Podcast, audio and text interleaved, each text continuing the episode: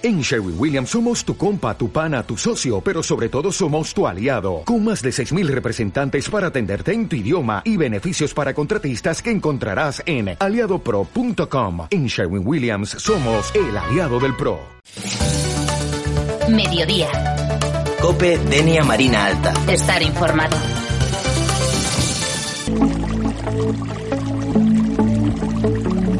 Ahora que se habla de la desescalada y que todavía muchos ciudadanos no saben cómo afrontarla, desde la sección que cada martes tenemos aquí y es psicoeducando, queremos abordar este tema con nuestro psicólogo sanitario de cabecera, Juan Carlos Arancibia.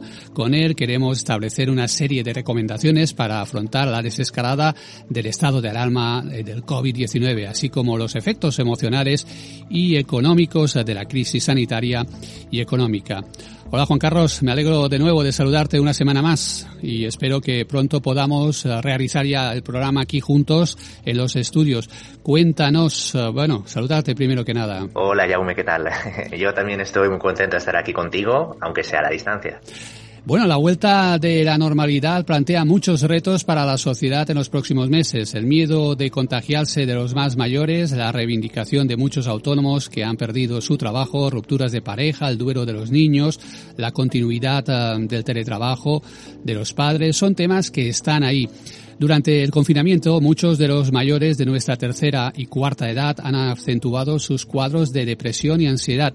De cara a esta salida progresiva que venimos realizando del confinamiento, ¿qué recomendaciones puedes darnos? El tema de los mayores es un tema bastante espinoso, ¿no? Porque ellos encima es población de riesgo. Pero las personas que me han venido, porque me han venido unos cuantos ya a consulta después de, del confinamiento, les digo lo de siempre. Vosotros lo, la responsabilidad que tenéis en vuestra mano es la de poner la mascarilla, usar el gel hidroalcohólico, poner vuestras medidas de prevención. Si lo tenéis que coger o si tiene que pasar una cosa u otra, muchas veces no depende de nosotros, pero sí que a las personas mayores les estoy diciendo sobre todo que se tranquilicen en la medida de lo posible y sobre todo que se basen en hechos y sobre todo que no le den tanto a la cabeza. Es decir, lo más importante aquí es que tú te sientas seguro y que tomes todas las medidas de prevención posibles, porque al final si tiene que pasar una cosa u otra acabará pasando por mucha vuelta que le demos a la cabeza. Es muy importante saberlo.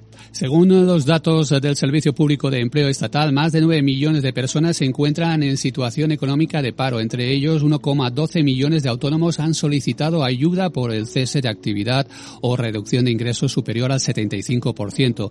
El turismo, el pequeño comercio, la hostelería y la restauración figuran entre los sectores más afectados. ¿Qué consejos o recomendaciones se les puede dar para afrontar la situación de una forma psicológica y emocional? Tema de autónomos y tal, yo que también soy, soy autónomo, ¿no? que tengo mi pequeña empresa. Aquí el consejo que les estoy dando a las personas que vienen o incluso amigos míos que tienen una empresa es que no sean tan duros con ellos mismos mismos. Es decir, esta crisis no la, no, no la ha prevenido nadie. No, no sabíamos hace seis meses que iba a venir todo esto. Y hemos ido tirando en la medida de lo posible. Por eso, hay que aguantar, sí. Hay que resistir, como dice la canción, sí. Pero también ajustándolos a las demandas y a cada negocio. Pero sobre todo, lo que le digo yo a los autónomos, que no sean duros con ellos mismos. Que bastante trabajo hacemos los autónomos y que no tenemos que ser tan duros ni ir tan al cuello de nosotros mismos porque no somos realistas en ese sentido. Hay otra cuestión que la cuarentena ha puesto de evidencia y es la convivencia que ha intensificado esta cuarentena los procesos de separación y divorcios de parejas con problemas previos.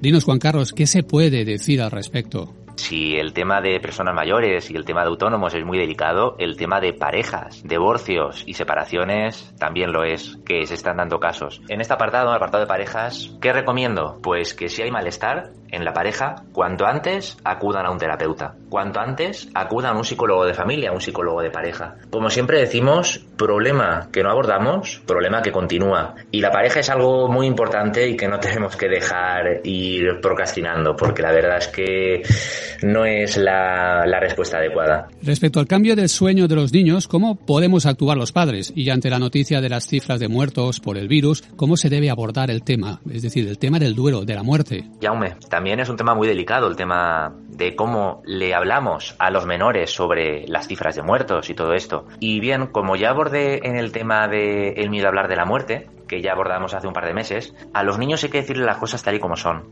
¿Contacto? Sí. Pero tal y como son, saber que es un virus, es decirles que es un virus, que tiene unas nefastas consecuencias, que hay muertes, que hay sufrimiento, no hay que negarle esto nunca a los niños. Los niños, como bien sabemos todos, desde que naces hasta que te mueres vas a ir encontrándote con la muerte y con duelos. Por eso es muy importante hablarles a los niños de manera correcta, eh, adaptado a su lenguaje, y pero sobre todo no negarle los datos, no negarle las evidencias. Pues hablemos ahora de los sanitarios que han estado en primera línea del frente de esta guerra contra la pandemia.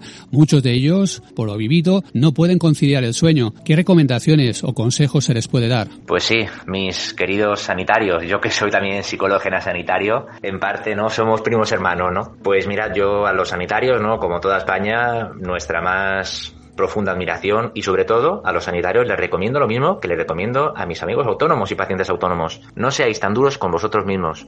Vosotros llegáis a donde llegáis y bastante hacéis y lo sabemos todos.